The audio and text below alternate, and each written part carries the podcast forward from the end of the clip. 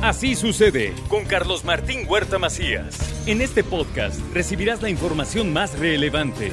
Un servicio de Asir Noticias. Y este es el resumen de noticias. El gobierno del estado presentó ya ocho denuncias ante la pérdida de acervos en museos de Puebla. Así lo informó el gobernador Miguel Barbosa. Dice se actuó a tiempo, ¿eh? antes de que siquiera el saqueo en los museos. Ahora que no nos vengan a decir que nos están obligando a presentar denuncias cuando las presentamos nosotros y cuando esta condición y cuando todo esto lo iniciamos nosotros. Ya hay un proceso de licitación para la compra de los chips, sí hay fotografías de todas las piezas de los museos, sí hay, y sí hay museos que fueron abusados, que fueron robados.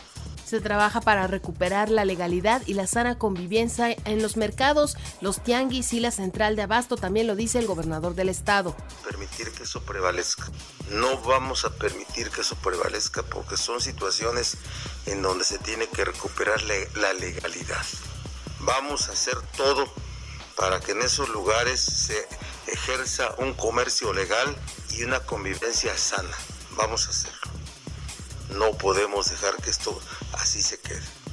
El Ayuntamiento de Puebla afirmó que participa en los operativos que realiza la Fiscalía de Puebla sobre la zona de la 46 Poniente y la Cuchilla. Se cumplen ya ocho días de que está cerrado en este lugar y esto para recuperar la seguridad de las familias, indicó Adán Domínguez, quien es gerente de la ciudad. Busca la Policía Municipal armas, drogas y también asaltantes a bordo del transporte público. De octubre a la fecha se han realizado más de 3.295 operativos afectar a una ciudadanía en una ruta, tenemos que poner especial atención, por lo cual también ellos manejan una situación de que se mueven, pero para ello nosotros tenemos que estar preparados. No hay una ruta en específico, como bien dices, que sea la más afectada, que podemos manejarla. En algún momento sí lo hubo, sobre.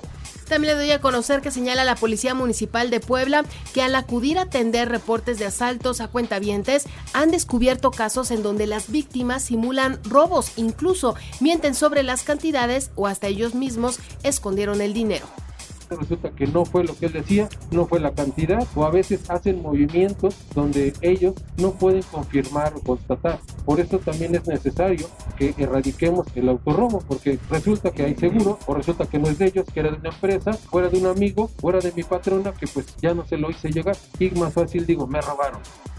También le digo que localizan flotando el cadáver encobijado dentro de un Huawei en Atzizihuacán. Se presume que pudiera tratarse de una mujer que permanece en calidad de desconocida. También le comento que asesina a balazos a una pareja en Xochimehuacán. Se trata de un hombre y una mujer que presentan el tiro de gracia.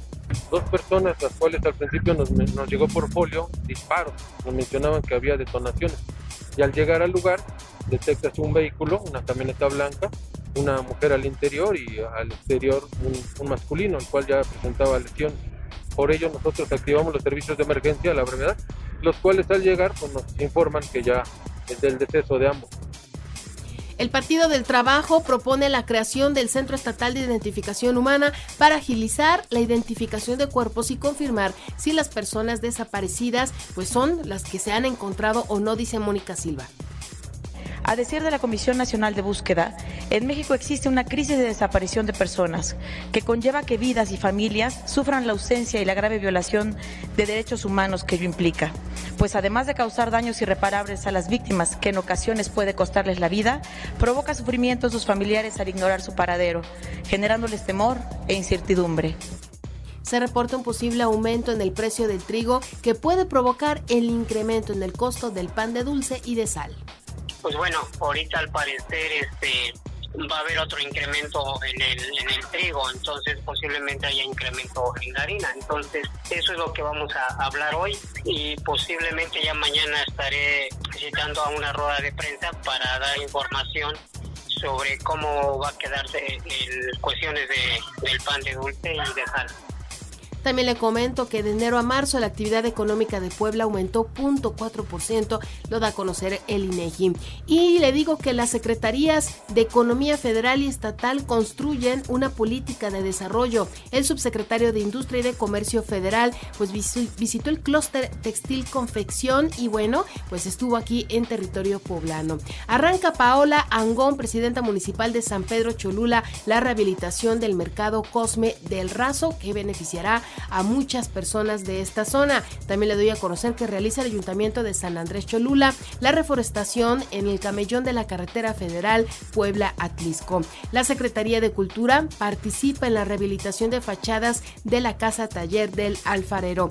Con respecto a las vacunas, se aplicaron 18.490 dosis en la jornada de vacunación en la zona de Atlisco, Izúcar de Matamoros, San Martín Texmelucan, Coronango y Huejotzingo para menores de 5 a 11 años de edad. En la actualización de los datos COVID se reportaron 640 nuevos casos, 4 muertos, 108 hospitalizados y 7 en estado de gravedad.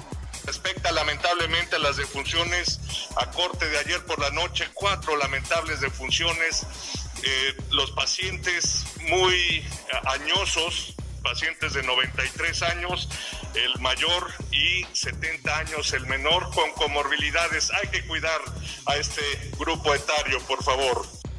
Demandan desde el Congreso al IMSS que cumpla con su palabra y acelere la construcción de los hospitales que sustituirán a San Alejandro.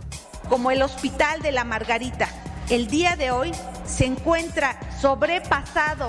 las prestaciones que se ofrecen ahí dentro de los servicios médicos realmente son indignantes, insuficientes, donde los derechohabientes han recibido atención muchas veces en el pasillo, el Tribunal Electoral del Poder Judicial de la Federación dio entrada a la impugnación del alcalde de Tuzamapan para anular la sanción en su contra por haber incurrido en violencia política de género. Hoy amanecimos con una temperatura de 13 grados en información nacional e internacional. Le doy a conocer que en su conferencia mañanera el presidente de la República, Andrés Manuel López, dejó en claro que no habrá ruptura del TEMEC tras las consultas solicitadas por Estados Unidos y Canadá respecto a la política energética en México. Dijo que él va a enviarle una carta directa a Joe Biden. También anunció que no habrá recortes de personal por reforzamiento de la política de austeridad. Ante este reforzamiento y reducción del gasto, el presidente aseguró que no habrá recortes y que tampoco implicará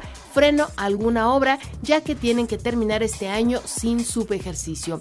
Eh, con respecto a las elecciones estatales de este 2022, fíjese que los partidos gastaron 92 millones de pesos de más. El INE detectó irregularidades como la compra de barbacoa y nieve que no fue reportada y también omitieron informar de los pagos a sus representantes en las casillas. Y allá en el Congreso de la Ciudad de México pidieron a los 128 senadores y a los 500 diputados federales que donen dinero de manera voluntaria para que se puedan comprar medicamentos y pagar el servicio veterinario para estos animales, estos felinos salvajes que fueron recuperados y que estaban al borde de la muerte por el descuido del que fueron víctimas. El ciclo escolar 2022-2023 ya dio a conocer fechas, empezará el próximo 29 de agosto e incluye por primera vez en la historia talleres intensivos de formación continua para docentes. ¿Cómo estarán las vacaciones? El primer periodo de vacaciones será el navideño del 19 al 30 de diciembre del 2022. El segundo periodo de vacaciones será Semana Santa, del 3 al 14 de abril de 2023 y el tercer periodo empezará el 26 de julio, que al final pues es que concluye el ciclo escolar el próximo 26 de julio de 2023, será el último día de clases.